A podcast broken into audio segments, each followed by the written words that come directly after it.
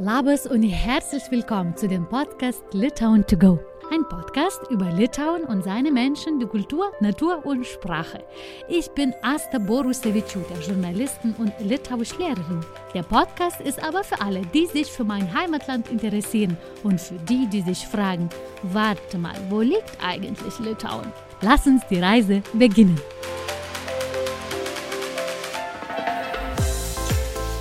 Seit zehn Jahren wohne ich in Deutschland. Die Hälfte dieser Zeit unterrichte ich die litauische Sprache. Aber eine Sprache zu unterrichten bedeutet auch, das Land, die Kultur, die Menschen, die Bräuche zu präsentieren. Ich bekomme viele Fragen von meinen Schülern und Schülerinnen, warum, wieso, wie, was, wo. Diese Fragen lassen mich manchmal auch nicht in Ruhe. Und dann entdecke ich viel Neues selbst. Das ist wie eine Reise, die nie aufhört, aber es macht tierisch viel Spaß. Einer der spannendsten Momente ist das Heimatland mit den Augen Nicht-Einheimischer zu entdecken und zu reflektieren. Das ist noch ein Grund, warum ich mich entschieden habe, diesen Podcast zu starten. Der ist zum größten Teil auch für mich. Wohin diese Reise führt, weiß ich noch nicht. Aber ich habe viele spannende Themen schon vorbereitet. Doppelt so viele sprudeln bereits in meinem Kopf. Jeden zweiten Donnerstag werde ich sie euch präsentieren. Ich würde mich sehr freuen, wenn ihr mich auf diese Reise begleitet. Kommentiert, folgt, erzählt weiter und wenn ihr Ideen für Themen habt, schreibt mir gerne. Ich wäre mehr als dankbar.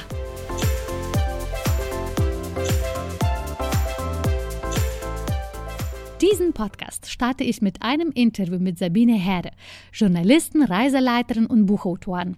Sie begleitet seit vielen Jahren ihre Reisegruppen ins Baltikum und hat das Buch Gebrauchsanweisungen für das Baltikum geschrieben. Über Pilze, über Frauen, über das Schulternzucken, über Ähnlichkeiten und Unterschiede zwischen den baltischen Ländern und vieles mehr wird in unserem Gespräch erzählt und gesprochen. Ich hoffe, ihr verzeiht meine Fehler und die Tonqualität, die verbesserungsbedürftig ist. Ich arbeite dran. Und nun das Gespräch mit Sabine Herre. Guten Morgen, liebe Sabine. Guten Morgen. Ich will allen äh, am Anfang schon sagen, dass wir werden sozusagen auf litauischem Art unterhalten und zwar nicht auf Litauisch, sondern äh, wir sprechen einander mit den Vornamen an, aber wir bleiben beim Siezen. Sabine, Sie haben das Buch Gebrauchsanweisung für das Baltikum geschrieben. Also, ich bin ein großer Fan von diesem Buch. Ich finde, es ist so toll geschriebenes Buch. Ich, ich empfehle dieses Buch weiter, weil äh, für mich aus zwei Aspekten ist das Buch so toll. Allerdings ist dieses Buch nicht nur über Litauen, aber auch über Lettland und Estland. Und ich habe schon vieles erfahren über die beiden Länder und allerdings auch über mein eigenes Land. Ich habe nie wahrgenommen, zum Beispiel, dass die Litauer mögen Pilze sammeln. Allerdings in dem Buch steht, dass die Letten sagen, das ist typisch lettisch. Aber ich dachte, das trifft doch voll, voll auch die Litauer. Äh, ich habe dann ähm, eine Information gefunden, und zwar, dass die Litauer wirklich Profi-Pilzesammler können in drei Stunden zehn Kilo äh, Pilze sammeln. Und allein in Litauen gibt es 400 Arten essbaren Pilzen. Ich kenne nur zwei. Fliegenpilze und Pfefferlinge. Und ich war nur einmal Pilze sammeln in meinem Leben. Und Sabine, waren Sie schon in Lettland oder in Litauen Pilze sammeln? Nein, wirklich nicht. Da habe ich auch keine Zeit dazu, weil ich ja meistens mit Gruppen unterwegs bin. Aber wir fahren zum Beispiel am ersten Tag in, in Vilnius, fahren wir gleich raus nach Trakai, also zu diesem Wasserschloss. Und wenn man da fährt, man ja durch Wälder und da sieht man schon an den Straßenrändern Menschen, die Pilze verkaufen oder auch dann äh, in, in den Wäldern die Pilze sammeln. Und äh, also man sieht sie einfach, ja. Aber meinen Sie, in Deutschland ist das, äh, legen die Deutschen gar nicht so großen Wert auf diese Aktion, Pilze sammeln? Doch, also ich wohne ja ähm, bei Passau in der Nähe vom Bayerischen Wald und hier ist es auch, am Wochenende geht man in die Schwammerl. Wie das hier heißt, also Pilze suchen. Das ist hier auch wichtig. Aber ich habe das in dem Buch halt auch deswegen erwähnt, weil es ja diese Umfrage gab unter den Letten, was ihnen eben am wichtigsten ist in ihrem Leben quasi, ja. Und da stand Pilze sammeln dann ganz, ganz weit oben. Und das wäre hier in Bayern natürlich nie so, ja. Also da würde man was ganz anderes sagen, die Arbeit oder keine Ahnung. Und äh, und es waren ja nicht nur die Pilze sammeln, sondern auch so andere Dinge, die halt mit Natur zu tun haben. Also ein Ferien, ein Wochenendhaus im Grünen zu haben oder das Mitsommernachtsfest zu feiern. Ähm, und so ganz viele Dinge, die mit der Natur zu tun haben, ja. Und äh, das fand ich halt so eindrucksvoll. Auch die Natursäfte, so Birkensaft.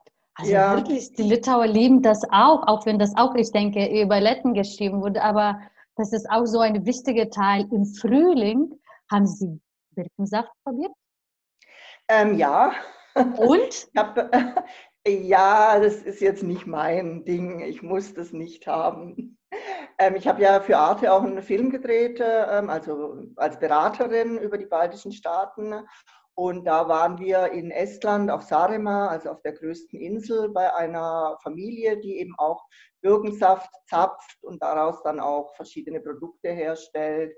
Und es ist schon sehr eindrucksvoll, wenn man sieht dann, wie man eben, was weiß ich, solche Hölzchen in die Birkenstämme reinrammt und dann dann ein Kanister dran hängt und dann fließt da langsam das Wasser raus, also das oder der Birkensaft raus das ist schon äh, ungewöhnlich für uns, ja. Und äh, äh, meine ähm, Reiseagentur, wir sind inzwischen sogar so weit gegangen, dass wenn wir in Vilnius sind, dann ähm, kaufe ich Birkensaft äh, aus ökologischer Produktion und dann wird der Birkensaft äh, verkostet am Kathedralenplatz. Und gibt es jemanden, der sagt, oh, ich möchte mehr? Ähm, nein. Komisch ich glaube, es gibt halt einfach so viele Rituale, gerade im Baltikum, und da gehört es halt dazu, ja. Also dann, wenn, das ist ja ganz wichtig, wenn der Frühjahr, es Frühjahr kommt, ja, die Bäume schlagen aus, es wird wieder wärmer, es wird heller und dass das für die Menschen einfach dazugehört, dann den Birkensaft zu trinken und dass, wenn man glaubt, dass es stark und klug und was weiß ich noch alles macht, dann passiert es ja vielleicht auch, aber das kennen die Deutschen halt überhaupt nicht. Also es ist gut, dass man das mal probiert hat, aber. Im Buch sagen, haben Sie gesagt, Letten, äh, Essen sind stolz und schüchtern, Letten laut und fröhlich. Aber so genau Beschreibung über Litau habe ich nicht gefunden. Also wie würden Sie Litauer beschreiben? Ja, das ist natürlich auch immer schwierig, diese Vergleiche. Das ist einfach, ähm, um so ein bisschen so ein, ähm, ja, ein Ausrufezeichen zu setzen, weil es gibt natürlich auch viele Letten, die sind nicht laut und fröhlich, klar. Bei den Litauern würde ich jetzt sagen, dass die, ähm, wie soll ich sagen, genussvoll langsam sind. Ja? Also, also zum Beispiel in Estland, äh, vor allem in Tallinn, ist die Hektik ja ganz groß durch diese ganze Internet-Community. Und in Litauen, da freue ich mich immer, wenn ich so am Rathausplatz sitze und die Menschen an mir vorbeilaufen sehe. Die sind schon auch geschäftig, aber nicht mit so einer Hektik. Und am schönsten finde ich es eigentlich immer dann am Abend äh, in Vilnius. Da gibt es ja so eine Straße vom Rathausplatz, führt die runter nach Uschupis, also in dieses sogenannte Künstlerviertel. Und da wird dann abends wird die ganze Straße einfach dicht gemacht und man stellt Tische, also die Restaurants stellen Tische und Stühle natürlich ähm, auf die Straße. Und da sitzen die Litauer dann und äh, genießen ihren Abend. Ja. Und das finde ich sehr schön. Das ist spannend, ehrlich gesagt. Jetzt, ich sage meine Theorie, was ich gehört habe und was mir sehr gut gefällt. Mhm.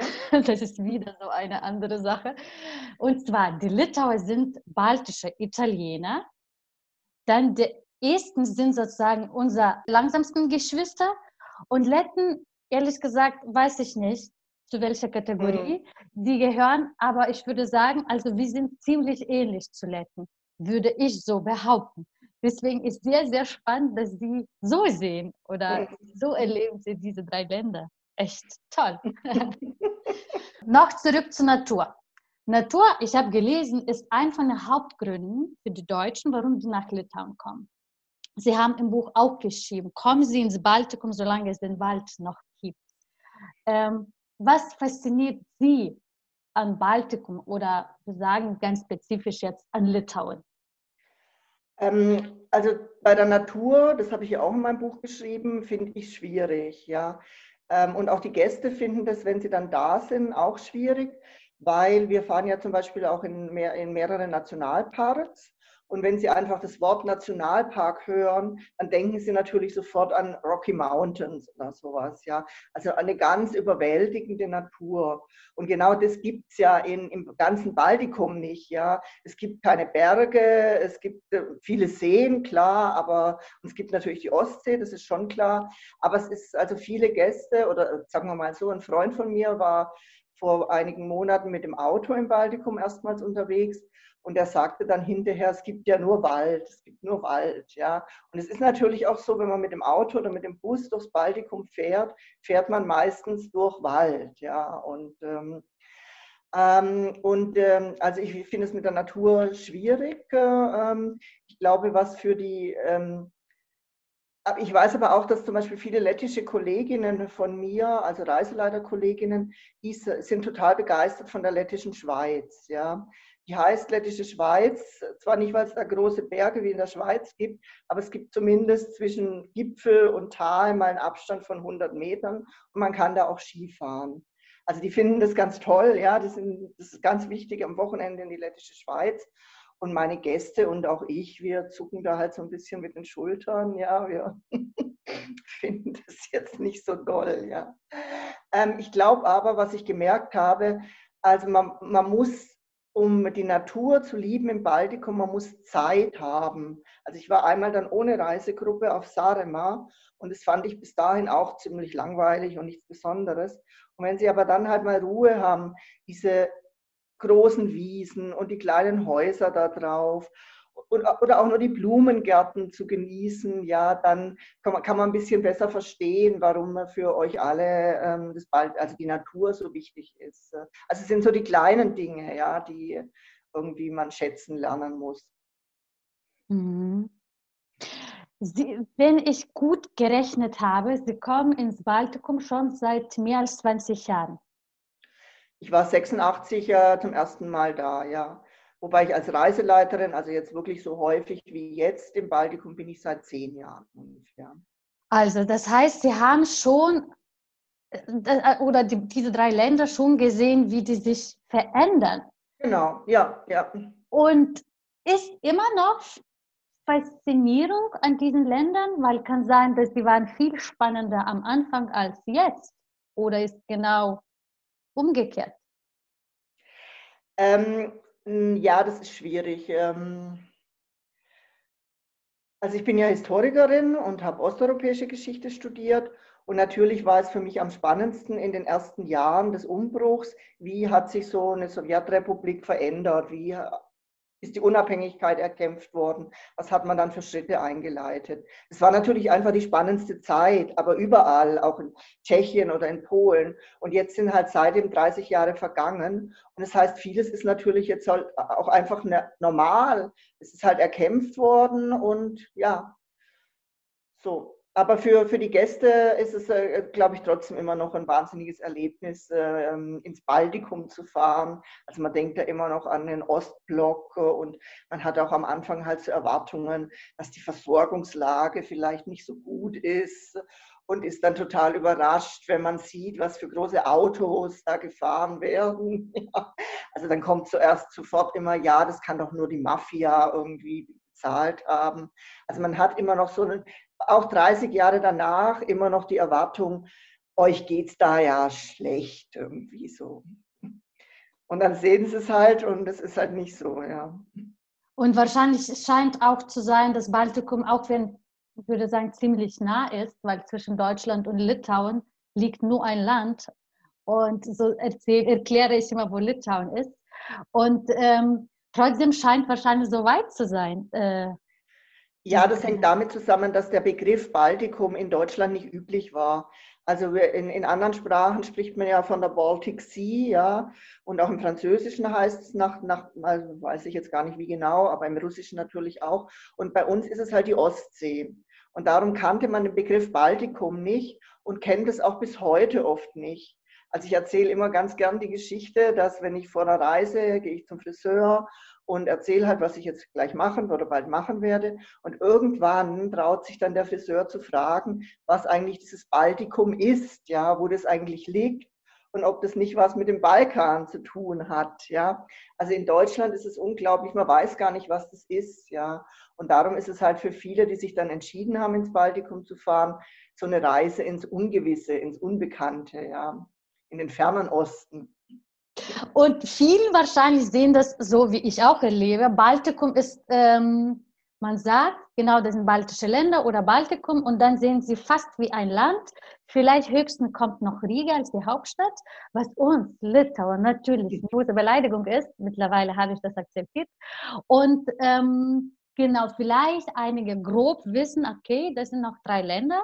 Wie ist das mit Ihren äh, Reisengruppen? Wie ist das danach? Sehen Sie tatsächlich dann nach dieser Reise, sehen Sie, dass gibt es da drei ziemlich verschiedene Länder?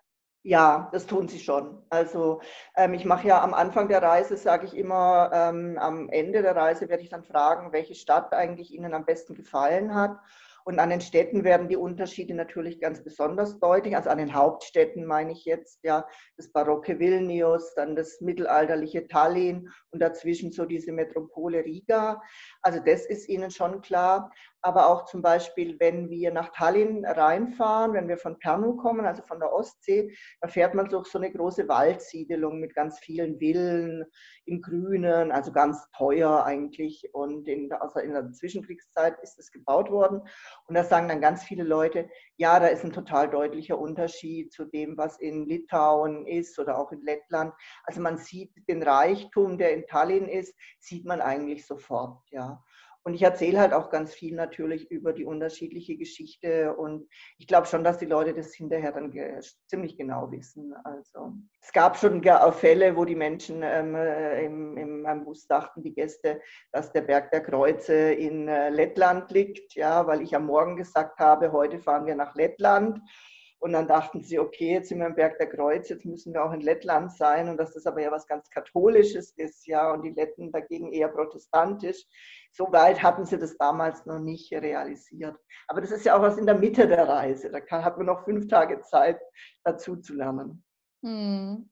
Was überrascht meistens? Gibt sozusagen Top 3 oder wie auch immer? Was überrascht ihr, Ihre Gäste am meisten, äh, Ihre Reisegruppen in Litauen? Und wo gibt es Täuschung? Also das wird Sie jetzt freuen, weil das absolute Highlight ist für alle Gäste die kurische Ernährung.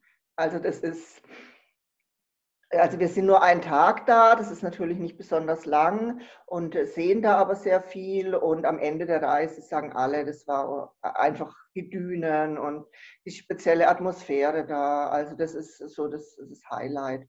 Und die Enttäuschung habe ich ja schon gesagt, das sind die Nationalparks, also der Gauja Nationalpark in Lettland da können viele nichts damit anfangen. Also.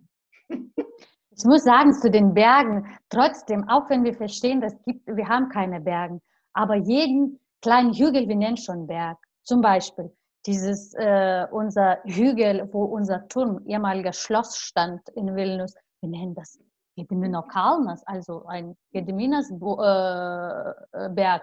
Also wie auch immer. Oder gibt es auf der kurischen Ernährung so Hexenhügel? Wir nennen das Hexenberg. Bitteschön. Sobald man ein bisschen steigen muss, wäre für uns das ist gleich ein riesiger Berg. Und warum haben Sie Baltikum lieb gewonnen? Warum kommen Sie immer wieder zurück? Ähm, ja, da kann man natürlich ganz, ganz viele Antworten drauf geben. Ich glaube, also wie gesagt, es gibt ganz viele verschiedene Dinge. Die kurdische Ernährung gehört natürlich auch dazu. Aber ich bin ja jetzt eigentlich Historikerin von Beruf oder halt vom Studium her. Und wir haben ja immer so ein bisschen das Problem, das liegt in der Natur der Sache, dass wir eigentlich nur Quellen studieren können. Und äh, im Baltikum habe ich so das Gefühl, dass Geschichte da unglaublich lebendig ist. Also ich kenne keinen, keine andere Region in ganz Europa, wo Geschichte so allgegenwärtig ist, wo an jedem Platz, äh, ja auch in der Natur oder überall ist, kann man irgendwelche historischen Geschichten erzählen. Ja. Und am eindrucksvollsten finde ich das natürlich in, in Vilnius, da ist es für mich am präsentesten. Und es hängt auch damit zusammen, dass ich jemand bin, der sich immer so für Multikulti-Regionen interessiert hat, also für Grenzregionen, wo die Kulturen von mehreren Seiten sich miteinander vermischen. Und da gibt es ja eigentlich kein besseres Beispiel als Vilnius. Ja. Es gab in der Renaissance, gab es in Vilnius, das finde ich immer unglaublich und meine Gäste auch, gab es 80 verschiedene Religionsgemeinschaften. Ja. Also das ist einfach so eine Vielfalt. Und bis heute ist es ja so, ich hatte einmal einen Busfahrer aus Vilnius und mit dem, also ein Busfahrer ist ja jetzt nicht so ähm, hoch studiert und äh, gut ausgebildet, aber der konnte sich mit mir auf, in vier Sprachen konnten wir uns verständigen, ja, wobei er natürlich noch viel besser war, weil Litauisch spreche ich ja nicht, aber er konnte Tschechisch, er konnte Polnisch, er konnte Russisch und er konnte auch Englisch und so und das finde ich toll, dass das halt bis heute lebt, diese, diese Vielvölkermentalität und ja, es, also wenn ich jetzt was herausgreifen sollte, was mich am meisten begeistert im Baltikum, dann ist es diese Präsenz von, von Geschichte. Mhm. Also mit diesen 80 Religionen, das ist auch für mich neu. Danke, Sabine. Schon was gelernt in diesem Interview. Das, das, ist, das, war mein, das ist mein Ziel von diesem Podcast. okay. Dass ich was lerne und höre wahrscheinlich, was ich nicht unbedingt hören will. Wissen Sie, das ist ein bisschen Reflexion. Aha, okay was ich sehr spannend auch in, diese, äh, in, in Ihrem Buch gelesen habe, was ich nie wahrgenommen habe, Sie schrieben, alte Leute sieht man kaum. Meinen Sie, ist immer noch so? Ähm, ja, würde ich schon sagen. Also, dass man, äh, dass eigentlich das, das Leben äh, in der Öffentlichkeit ist von jungen Menschen bestimmt und äh, das ist aber auch in anderen osteuropäischen Staaten so, vielleicht nicht ganz so ausgeprägt. Und es hängt natürlich mit der Preisentwicklung zusammen, mit der rasanten, ja. Dass sie eine unheimliche Inflation hatten, dass die Waren des Alltags so teuer geworden sind und dass halt ältere Menschen sich im Supermarkt zum Beispiel nicht so viel leisten können. Und äh, also ich glaube zum Beispiel, dass ältere Leute dann auch eher in den Dörfern wohnen, wo sie eben ihr Häuschen haben und ihren Garten und da eine gute Versorgung haben. Aber in den Städten die Preise so explodiert sind, dass es halt für viele Leute, für viele ältere Leute einfach schwierig ist. Ja. Und das ist im Übrigen auch was, was äh, am ersten Tag schon äh, meinen Gästen auffällt. Die kommen dann beim Abendessen zu mir und sagen, sagen Sie mal, hier gibt es so viele junge, gut angezogene, gut aussehende, blonde ähm, Frauen. Ja, also das, das, fällt sofort jedem ins Auge, wie das Straßenbild dominiert wird. Also auch die, die Männer fallen auch nicht so auf, aber die Frauen fallen auf. Ja. Und ich sage dann immer, ja, das liegt natürlich daran, dass die Frauen ähm, in allen baltischen Staaten, aber vielleicht in Litauen noch am stärksten ein unglaubliches Selbstbewusstsein haben, ja, unglaublich gut ausgebildet sind, also mehr ähm, Hochschulabschlüsse, bessere Hochschulabschlüsse haben als die Männer und dieses Selbstbewusstsein nach außen tragen. Und äh, während die Männer in so einem katholischen Land wie Litauen halt mit dieser neuen Rolle, dass die Frau so stark ist und vielleicht mehr verdient als der Mann, so äh, schwer zu, zu, zurechtkommen. Und es gibt ja auch, das hat sich jetzt verändert, aber es gab ja ähm, nach der Wende, war ja Litauen das Land weltweit, wo die Männer die höchste Selbstmordrate hatten. Also weltweit, ja. Und die, die Frauen, die waren da, kamen da gar nicht vor. Aber das zeigt halt, dass die Männer ein Problem haben mit dem neuen Leben. Zum Thema alten Menschen, ich finde, ich denke, es liegt nicht nur an Preisen. Das ist jetzt so, wie ich denke, meine Wahrnehmung. Es gab nie so eine Tradition, dass die alten Leute rausgehen, dass die mhm. ins Café gehen. Es gab sowas nicht. Oder es gab nicht. Man meistens denkt, ach, ich bin Rentner, denn ich verstecke mich für bis Ende meines Lebens zu Hause oder okay. sowas. Es gibt mhm. nicht diese Möglichkeit, sich präsent zu machen, einfach die, äh, den Alltag zu genießen, in der Stadt Kaffee trinken. Jetzt langsam, vielleicht kommt diese neue sozusagen Generation oder neues mhm. Verständnis. Oder zum Beispiel man denkt, naja, wie werde ich was Neues anfangen, wenn ich schon 60 bin? Also mittlerweile, wenn ich jetzt beobachte, die, äh, ähm, die Eltern von meinen Freundinnen, die schon in der Rente sind, langsam, langsam, die entdecken, ach, das ist voll cool, in der Rente zu sein, ich kann dies und jenes machen.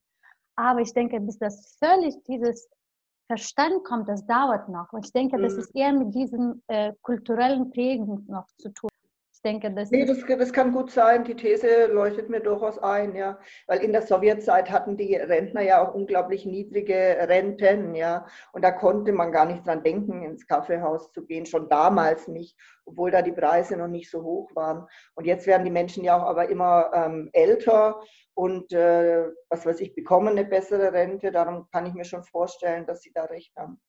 Obwohl die Renten auch kann man auch noch, ich denke, diskutieren, ob die besser sind, aber äh ist es, ich denke, so zwei Gründe, meiner Meinung nach. Aber trotzdem, ich fand es sehr spannend, dass Sie haben dieses Thema Frauen hatten, ähm, haben auch ein extra Kapitel in Ihrem Buch, weil es ist schon äh, ein prägend, was ich auch nicht so richtig wahrgenommen habe. Ich mache auch mit meinen äh, ähm, Gästen immer so ein Spiel, ähm, nicht in Vilnius, sondern in Klaipeda. Und da haben wir einen ziemlich langen Weg, bis wir beim Hafen sind. Und dann sage ich, die Gäste sollen doch einfach mal schauen, ob sie jetzt mehr Männer oder mehr Frauen auf den Straßen sehen. Und es ist bei 99 Prozent aller Fälle sind es ganz absolut mehr Frauen. Ja, also das ist äh, unglaublich. Äh, die prägen einfach so dieses, dieses Bild. Ja, und, äh, naja, es gab ja auch, das steht ja auch in meinem Buch, das haben Sie ja sicher, äh, wissen Sie ja auch, dass es ja auch die These gibt, dass es im Baltikum ähm, früher äh, eine Matriarchatsherrschaft gegeben hat. Also es gibt eine litauische Archäologin, die Maria Gimbutas heißt sie, glaube ich, und die hat es in den 1950er Jahren in der Uni in Harvard aufgestellt, dass eben bis vor 6000 Jahren die Frauen die Herrschaft hatten im Baltikum und dass erst dann, als die Reitervölker aus dem Ural kamen, dass erst dann dieses Matriarchat beendet wurde. Und es ist ja in dem Zusammenhang halt auch total interessant, dass ganz viele von den baltischen Göttinnen, also es gibt ja viele baltische Götter, aber eben auch viele Göttinnen. Und die wichtigsten Göttinnen sind die, die was mit Ernährung oder mit Feuer zu tun haben, also mit dem Leben an sich. Ja. Mhm. Das fand ich auch sehr spannend, muss ich zugeben. Und jetzt in der Koalition nach der Wahl haben wir drei Parteien zusammen und die Führung von allen drei Parteien sind Frauen. Echt, ja? Okay. Das habe ich jetzt gar nicht so verfolgt, weil ich ja dieses Jahr wegen Corona nicht in Litauen war. Okay. Alle drei Parteivorsitzenden sind, sind Frauen, ja. Mhm. Genau. Ja, Sie hatten ja auch Dalia Gribauskaitje, das ist ja die bekannteste Politikerin im Baltikum quasi gewesen, bevor sie dann abgetreten ist. Vor letztes Jahr, glaube ich, war es, ja. Oder vor zwei Jahren. Vor, schon. Aha, vor paar. Mhm. mhm. Ja. Aber wo ich schmunzeln musste, die in Ihrem Buch gelesen haben, das ist folgender Satz. Bei Ihrer Reise ins Baltikum werden Sie zu einem Spezialisten für Erinnerungsstätten, Denkmale und Skulpturen aller Art werden. Wirklich? Haben wir viel mehr Denkmäler als in Deutschland? Ja. ja. gehen Sie mal durch Hamburg und schauen Sie, wie viele Denkmäler da stehen. Und dann gehen Sie mal durch Vilnius. Ähm, das ist einfach, es ist einfach so. Also sind ja auch noch ganz viele dazugekommen nach 1991, ja, weil viele Denkmäler durften ja da gar nicht stehen. Also auch das Gediminas-Denkmal am Kathedralenplatz ist ja erst nach der Wende da aufgestellt worden. Ja, und ähm, nee, das ist wirklich so. Also, und das ist für eine Reiseleiterin total blöd, vor allem wenn sie noch nicht so lange das macht, weil natürlich ein Gast bestimmt fragt, ja, und wer war denn das? Ja. Und dann, ähm, aber wenn Sie dann sagen, na, das ist ein nationaler Denker aus dem 19. Jahrhundert, dann liegen Sie fast immer richtig, weil ganz viele Denkmäler also beschäftigen sich eben mit diesem nationalen Wiedererwachen im 19. Jahrhundert. Ja. Und Frank Zappa gab es. Ja, ja, ja, genau. Musste was Originelles geben. Frank Zappa oder das Ei, ähm, das früher in Uschupis stand äh, und ähm, ja, oder ich meine, in, in, ähm, in Estland, in Tartu, da gibt es eine Stadt, da, äh, äh, Quatsch, da gibt, können Sie einen Stadtrundgang nur entlang von den Denkmälern machen, weil da steht alle 100 Meter steht irgendein Denkmal. Nein, ich glaube, das hängt eben auch damit zusammen, dass ja ähm, ihre Staaten oder Länder oder Nationen so lange unterdrückt waren. Und wenn dann halt die Freiheit erkämpft worden ist, dann will man sich natürlich auch immer an die große Zeit erinnern und, und stellt dann halt für jeden Wissenschaftler, Dichter, was weiß ich, äh, stellt man ein Denkmal auf. Ja. noch eine vielleicht Tatsache, was wahrscheinlich einige wissen über baltische Länder, dann ist das als singende Revolution. Und ich fand auch äh, schön beschrieben, dass einiges, vielleicht Vilnius hat sich viel verändert, aber eines ändert sich nicht, denn gesungen wird immer noch. Ist das nur einfach schön gemeint oder wirklich erleben Sie noch ähm, doch, ähm, das ist ganz, also das ist auch so ein Problem für eine Reiseleiterin, weil sie kommen in Vilnius an, fahren in die Stadt und sehen, okay, da versammeln sich irgendwelche Grüppchen in Trachten und jetzt wird gleich irgendein Tourist fragen, was machen die denn da oder was ist denn da los? Und es wissen sie natürlich zunächst mal nicht, weil es gibt ja so viele verschiedene Feste. Ja. Es gibt ja nicht nur das große Sängerfest alle fünf Jahre, sondern eben ganz viele Veranstaltungen und äh, da müssen sie sich erstmal schlau machen. Aber es ist wirklich meine Erfahrung, dass es ganz oft vorkommt, dass man, und es ist ja auch schön, ja, das ist auch für die Gäste total toll, weil da halt einfach ganz viel von der Kultur ähm, der Nation rüberkommt und sie können abends sich dazustellen und bei den Tänzen zuschauen und mitsingen können sie natürlich nicht, weil dazu müssten sie ja Litauisch können. Ja. Aber ist, äh, ich finde, dass das sehr, sehr lebendig ist. Und was mich vor allem da beeindruckt, ist, dass so viele junge Leute da dabei sind. Ja. Also bei uns gibt es ja auch Chöre natürlich, ja. aber da geht man hin, vielleicht so ab 50 um irgendwie sich den Feierabend zu gestalten. Aber in, im Baltikum äh, sind ja, was weiß ich, die Mädchen, die sind vielleicht 20 oder so, die da ganz große Einheiten bilden. Und das äh, können die, die Deutschen dann auch immer ganz schwer verstehen, ja. Weil ja Volksmusik im, bei den Deutschen auch immer noch so mit so national Charakter oder ja, also nicht nationalistisch, aber schon sehr volkstümelnd interpretiert wird. Äh, und und das ist im Baltikum ja nicht so. Ich fand den letzten Satz in Ihrem Buch sehr schön. Und zwar, es gibt viele Gründe, wieder hier, hierher zurückzukommen. Auch wenn Sie vielleicht Tallinn in dem Moment gemeint haben. frage ich jetzt über Litauen. Was wäre für Sie drei Gründe, Hauptgründe, vielleicht ganz konkret, nicht so Natur oder wie auch immer, so drei Gründe nach Litauen zu kommen? Oh, ja, das ist immer schwierig, so, so eine Frage. Ähm, Wegen dem litauischen Bier? Nein, ich finde, es gibt sehr gutes Bier in, in Litauen. Also was ich mal gerne machen möchte, was ich auch schon getan habe, ist längere Zeit im Memelgebiet äh, sich aufzuhalten. Ja, da kommt natürlich auch wieder so ein bisschen das Geschichtliche, weil es ja früher eben zu Ostpreußen gehört hat und weil da auch ganz viel ähm, noch zu erkennen ist, wie Ostpreußen früher war. Aber ich war da einmal vor ein paar Jahren und habe da eine junge Frau kennengelernt, die hat ein Reisebüro aufgemacht und die bietet da ähm, Stand-up-Paddling an. Und zwar, wenn eben die Memel und dann auch äh, die Nährung das ganze Gebiet äh, überflutet. Ähm, also kann man da, es entsteht eine riesige Wasserfläche und da kann man also dann da mit dem Stand-up-Paddle drüber fahren. Und das würde ich unglaublich gern mal machen, auch wenn es dann natürlich noch relativ kalt ist. Ja. Und dann ist, glaube ich, ähm, für mich das, äh, eines der schönsten Dinge, ist an der Memel zu sein und diesen Himmel zu sehen, ja, diesen, diese riesigen Wolken, die da ganz schnell ähm, über den Himmel ziehen. Und aber ich liebe es auch einfach, äh, die langen Nächte in Vilnius, da am, Rathausplatz zu sitzen und wie schon gesagt zu sehen, dass die Menschen sich so freuen. Das ist, glaube ich, so also ich weiß jetzt nicht, wie es jetzt ist wegen Corona, ob sich da was geändert hat.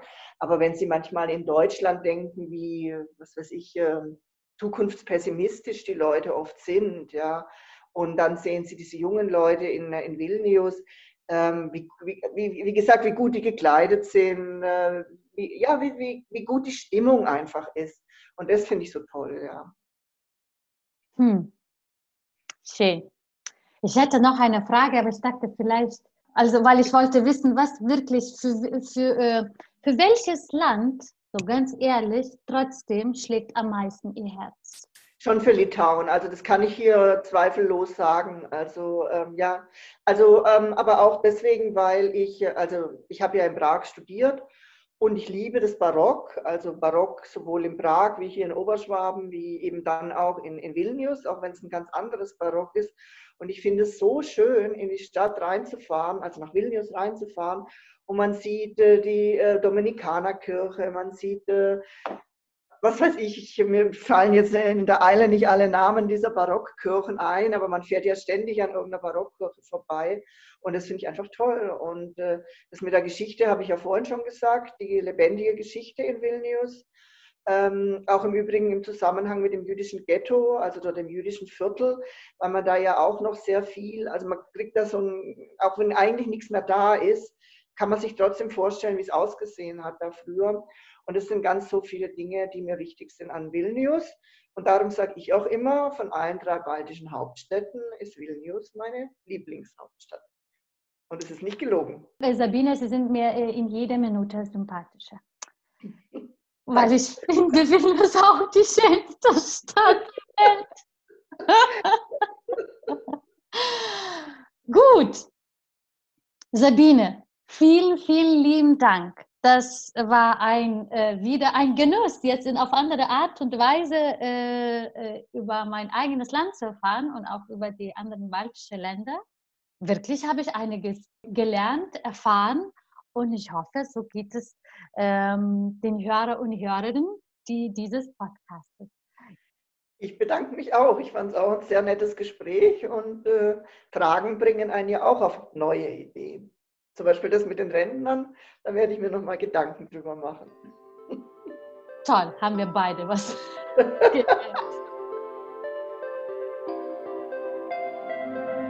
Wenn ihr jetzt diese Worte hört, heißt es, ihr habt das Gespräch bis zu Ende gehört. Vielen Dank dafür. Labai ačiū. Ich hoffe sehr, für die halbe Stunde wart ihr gedanklich auf einer interessanten Reise in Lettland, Estland und meistens in Litauen. Hat euch dieses Gespräch zu Gedanken inspiriert? Schreibt sie gerne in die Kommentare. Wenn ihr wisst, wen dieser Podcast noch interessieren würde, teilt ihn gerne. Er ist auf Soundcloud und allen Podcast-Apps zu finden. Den Link zum Buch von Sabine Herre findet ihr in den Show Notes. Wir hören uns wieder in zwei Wochen am Donnerstag. Bis dann, macht's gut. Ike.